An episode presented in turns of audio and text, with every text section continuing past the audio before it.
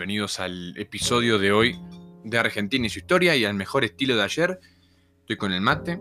Hoy corresponde el capítulo, el episodio del día miércoles.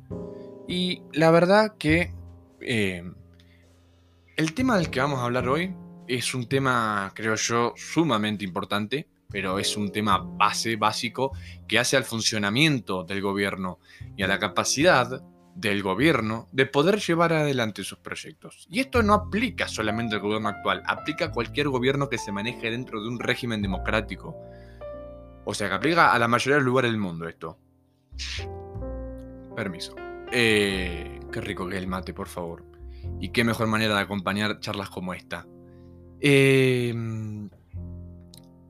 digamos, el tema que elegí hoy es el tema de la gobernabilidad la gobernabilidad y su importancia.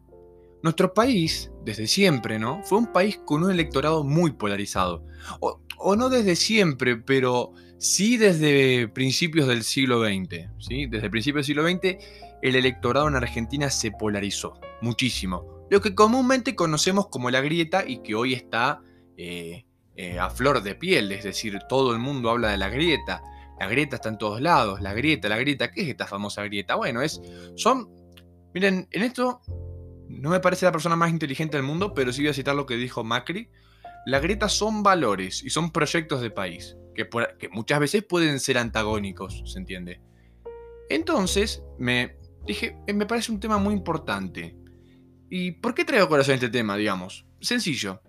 Si la cara visible del gobierno, es decir, el presidente, no tiene la cintura necesaria para mantener el orden entre un sector de la grieta y el otro, comienzan a aparecer los problemas, que si en una situación normal ya son un dolor de cabeza para el oficialismo, en un entorno de pandemia y crisis económica, es sencillamente una bomba de tiempo esperando el más mínimo estímulo para reventar.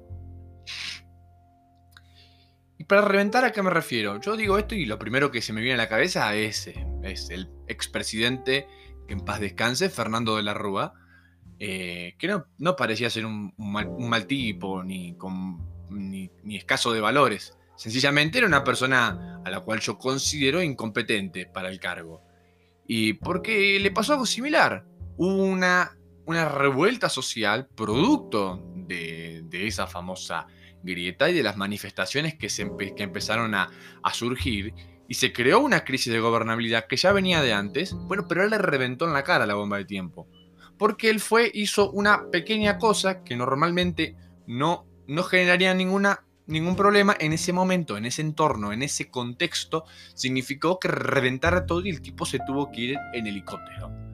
Digamos, eh, ¿a qué me refiero con esto? Que la situación actual y el contexto actual es muy delicado.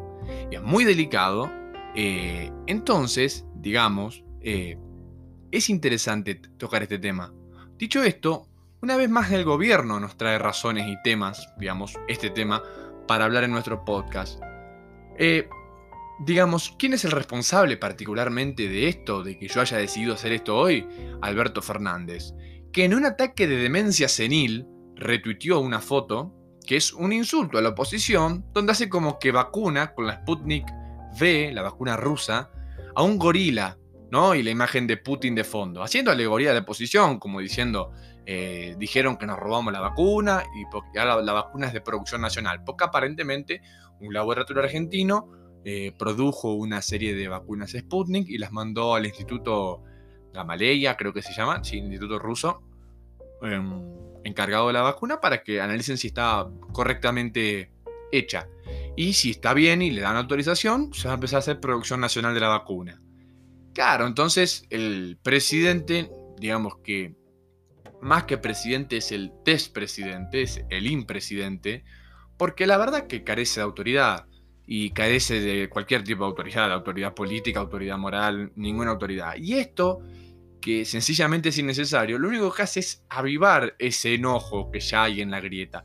Porque imaginémonos que por decisión del presidente, las clases se están volviendo a suspender en el país. Y mm, eh, por lo menos en el AMBA, no en el país, en el AMBA, en el área metropolitana de Buenos Aires, en provincia, digamos, provincia de Buenos Aires. Y claro, en Ciudad Autónoma dijeron, no, nosotros no queremos que, eh, que, las, que, la, que, se, que se vuelva a la virtualidad. Queremos seguir con clases presenciales. Bueno, después de un debate jurídico, en los medios de todo tipo, bueno, aparentemente está en, en Ciudad, hubo clases hoy, ayer también. Se está esperando que la Corte se expida al, al respecto del tema y que la Corte Suprema de Justicia diga si las clases corresponden seguir o no. ¿Qué es lo que pasa acá? Ciudad Autónoma de Buenos Aires es un distrito autónomo, o sea, es como una provincia sería. Goza de la misma facultad de una provincia, es un ente independiente del gobierno nacional. Y si analizamos al margen de a Ciudad Autónoma de Buenos Aires, que quiere ser con la presencialidad, se le suman 20 provincias. Tengamos en cuenta que en Argentina hay 24 provincias y, digamos, y le están haciendo la vida imposible particularmente a la Ciudad de Buenos Aires. Es una cuestión política, digamos, no, no es una cuestión de ideología ni de que ni de salud, no, sencillamente el gobierno queriendo avasallar los derechos constitucionales, las garantías constitucionales, la ley misma. Eh, y como la pandemia es algo nuevo, novedoso todavía, no sé hasta cuándo lo va a hacer, es como la excusa perfecta para todo. Es la excusa perfecta para hacer cualquier eh, burrada que al gobierno se le ocurra, dice, eh, no, es que hay una pandemia, tenés que entender, o sea, podemos avasallar la constitución porque estamos en pandemia. A ver, señor presidente, si usted quiere declarar el estado de sitio, tiene que pasar por el Congreso, que a propósito está sesionando el Congreso, eh, y si no, dedíquese a gobernar otra cosa y que, los, y que los distritos independientes, ¿no? como la Ciudad Autónoma de Buenos Aires y las provincias, tomen las medidas que, crean mejores. Eh, eso como punto de partida. Entonces, digamos, no vamos a hacer un análisis de opinión, hoy no, no es la idea. Em, Aparte, cabe recordar que Alberto Fernández, retuiteando esta foto, yo me acuerdo que él se autoproclamó como quien iba a terminar con la grieta. Pero no entremos en opiniones y revisemos un poco de historia que debemos.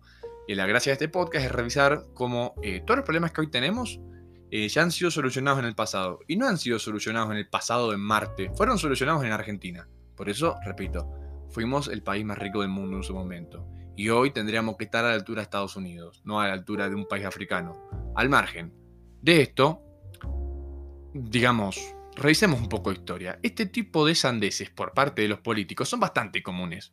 Entonces yo me pregunto, lo que siempre me pregunto, y que ustedes deberían preguntarse lo mismo, creo yo. ¿Argentina siempre fue así? No. Parece que sí, pero no. En un momento Argentina fue un país con un gobierno serio que pregonaba la Unión Nacional y el Progreso. Da la casualidad que esto ocurrió nuevamente durante la presidencia de un prócer denostado hasta el cansancio Así es, estoy hablando de Julio Argentino Roca, máximo exponente de la generación del 80. Y sí, va a aparecer el profesor de historia egresado de, los centros de adoctrinamiento marxista que tenemos por universidades a decir, no, bueno, eh, la, la, desigualdad en la época de Roca, el fraude electoral en la época de Roca. A ver, esas cosas que pasaban durante el gobierno de Roca, pasaban en todo el mundo en ese momento. Es una cuestión temporal. En todo el mundo pasó eso. ¿Qué pasó? El resto del mundo evolucionó, digamos. Si en Estados Unidos pasaba lo mismo, o me van a decir que no era lo mismo. Era em, el político que se instauraba mediante la fuerza y tomaba una serie de medidas que, claro, uno lo mira con la lupa de hoy y dice, oh, qué. Pero no ese es el, tema, el tema es lo de fondo. Digamos, la sociedad mundial superó esos problemas, ¿se entiende? Sin necesidad de recurrir a, a políticos como Perón, por ejemplo, ¿se entiende? Para lograr sus derechos y para lograr el progreso. Y el progreso en esos países se logró gracias a ese tipo de medidas. Entonces, ¿qué hizo Roca para lograr semejante hazaña? No vamos a entrar en detalles históricos, como si esto fuera una clase de secundaria. Vamos mejor a ver qué pensaba Roca respecto a las condiciones necesarias para una gobernabilidad adecuada.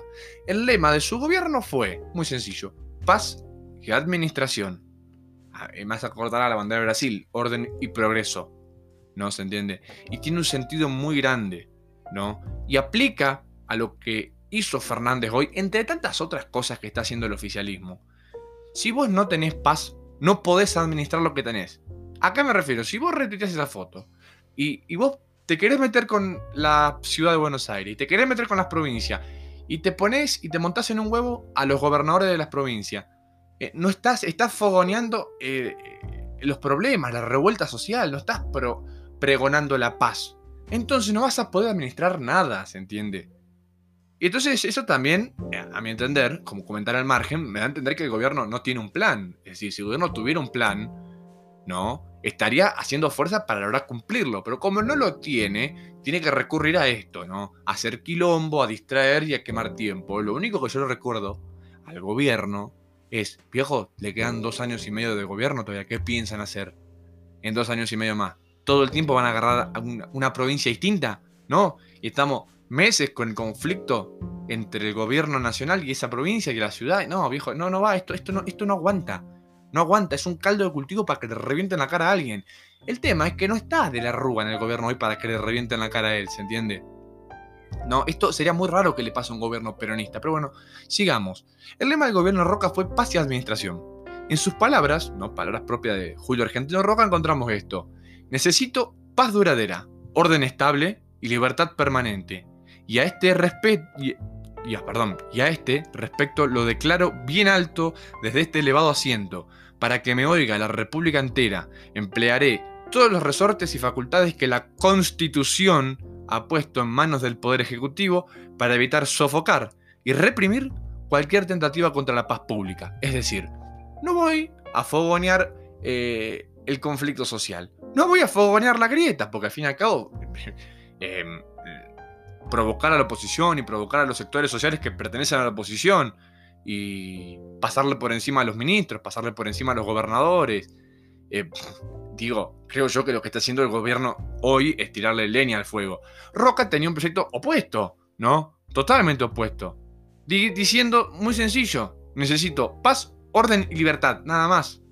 Y para hacer respetar esos tres principios, esos tres valores, voy a usar todos los resortes y facultades que la Constitución le pone en las manos. Al Poder Ejecutivo, obviamente. Para, eh, para mantener la paz pública, a través de esos tres valores principales. A través del diálogo logró apoyo de los gobernadores, Roca obviamente, para que apoyen sus medidas y la economía se impulsó con la instalación, por ejemplo, del primer frigorífico en Sudamérica. No es poca cosa, digamos, ¿no te parece? Así las exportaciones no pararon de crecer, incluso en otras áreas como la textil y la agropecuaria principalmente, ¿no? Digamos, la idea acá no es entrar en detalle en cómo fue la economía durante el gobierno Roca, más allá de que sabemos que fue pujante, eh, sino nos referimos un poco más a, sus intenciones, a cómo logró ese desarrollo. Con la paz y con el orden primero. Sin paz y orden no hay progreso. Bueno, hoy no esperen progreso a menos que haya un cambio en, la manera del, gobierno de, intentar dialogar y de intentar lograr consensos y acuerdos. No lo, no lo está intentando. Saliendo un poco del hecho histórico, en sí, hoy nos vamos nos vemos con un, con un oficialismo que provoca sistemáticamente a la oposición y al pueblo mismo. ¿A dónde pretenden llegar? ¿A una crisis de gobernabilidad como la del 2008? No, donde, donde el kirchnerismo, el kirchnerismo, en pleno apogeo casi tiene que renunciar porque todo el campo se le puso en contra. O sea, viejo, están presionando y presionando y presionando y presionando. A ver hasta dónde se estira la soga. A ver, a ver, a ver. Eh, y no me sorprende también que la expresidenta Cristina Kirchner hoy esté como vice. No quiere estar como cara visible si esto se va a la mierda. Perdón la expresión. Es que esto se va a terminar yendo, ¿no? Ahí. Eh, si no cambian. O sea, esto es sencillo. No entiendo dónde quieren llegar. No entiendo qué es lo que quieren lograr provocando a la gente. Entre la sociedad pensante, que usa el sentido común, debemos preguntarnos, ¿están capacitados estos políticos para manejar el país? ¿No? Como decía en el podcast de ayer, el sentido común, el sentarse con el mate, con un amigo y ver algo concreto, dejando de lado la, cuestión ideológica. Si vos mirás, por ejemplo, el hecho de retuitear esta foto de la cable antes, eh, el hecho en sí lo único que dice es que vos estás queriendo tomarle el pelo a la gente. Es lo que estás dando a entender. Que querés que la gente se enoje. Porque no se entiende sino por qué harías eso. ¿Se entiende? Podrías tranquilamente decir en Twitter, el presidente. Eh, por suerte, el laboratorio, no me acuerdo el nombre del laboratorio, eh, ni, el, ni, el, dueño del laboratorio, va a producir vacunas Sputnik, vamos a tener vacunas nacionales y por fin vamos a poder salir de esto. Eso sería genial, hasta, sin ser peronista te lo apoyo. Ah, creo que todo el mundo debería hacer lo mismo si fuéramos seres pensantes de sentido común y racionales y objetivos. Pero no, tiene que hacer uso político de eso. Entonces eso es patético. Es patético. Y es patético también que haya gente que apoye eso. Digo, vos podés ser peronista y podés decir, che, loco, yo soy peronista, pero estoy decepcionado de este gobierno. Digo, porque yo sé que en Argentina se, se compara todo como que fuera todo un partido de fútbol. Pero, a ver, por más que vos seas hincha de boca, si en boca va el técnico X y hace una campaña de porquería, vos vas a decir, yo soy hincha de boca, pero este, este técnico está haciendo las cosas mal, no, no vamos a la B. Y yo creo paso que viene este gobierno, si por lo menos un grueso de su electorado no cambia un poco la cabeza, ahí no vamos a la B, hermano, no vamos a ir a la B. Y no va a ser fácil. No va a ser fácil, porque todavía falta mucho. Sí, ponerle que la oposición pueda ganar a través de la conformación de un polo republicano pueda ganar más representación en el Senado, pero no alcanza eso, quedan dos años y medio todavía de esto, ¿qué vamos a hacer? Bueno, van a seguir encerrando todo hasta el 2023. Mm, creo yo que no es muy inteligente. Menos si uno mira cómo está en el resto del mundo. Israel ya vacunó casi toda la población. Estados Unidos está vacunando a gente de 16 años. En, en Argentina estamos con los de 60 recién. Rechazando vacunas viendo cómo hacemos malabares con el fondo, diciéndole al fondo a ver si nos presta la guita de los países desarrollados. Ah, ¿Qué es eso, hermano? Bajen el gasto público, bájense los sueldos y colaboren con la causa. Dejen de buscar a, ver cómo le sacamos un peso al mundo. No sean patéticos, porque los que quedan mal no son ustedes. Los que quedan, los que quedan mal son la patria y nosotros, el pueblo.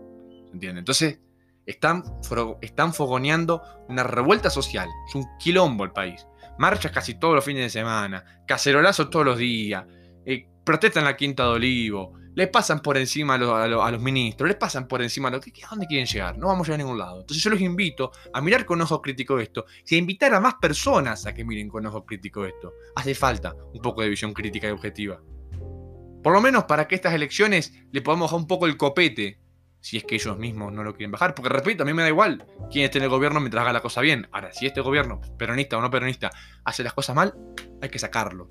O sea, no sacarlo, pero no podemos sacarlo, no es una decisión presidencial, pero por lo menos bajar el copete, que se rescaten un poco y que se comporten. Que se comporten como se debe comportar un jefe de Estado. No un patotero, parecen, parecen periodistas más que un jefe de Estado. Así que bueno, los invito a eso y les deseo una excelente semana y que bueno, dentro de lo argentinamente posible, la pasen bien y, como diría Cacho Castaña en su canción, hay una cosa que no debe perderse nunca y es la esperanza. Así que los invito a eso, a reflexionar con ojo bien crítico y a no perder la esperanza. Un saludo muy grande.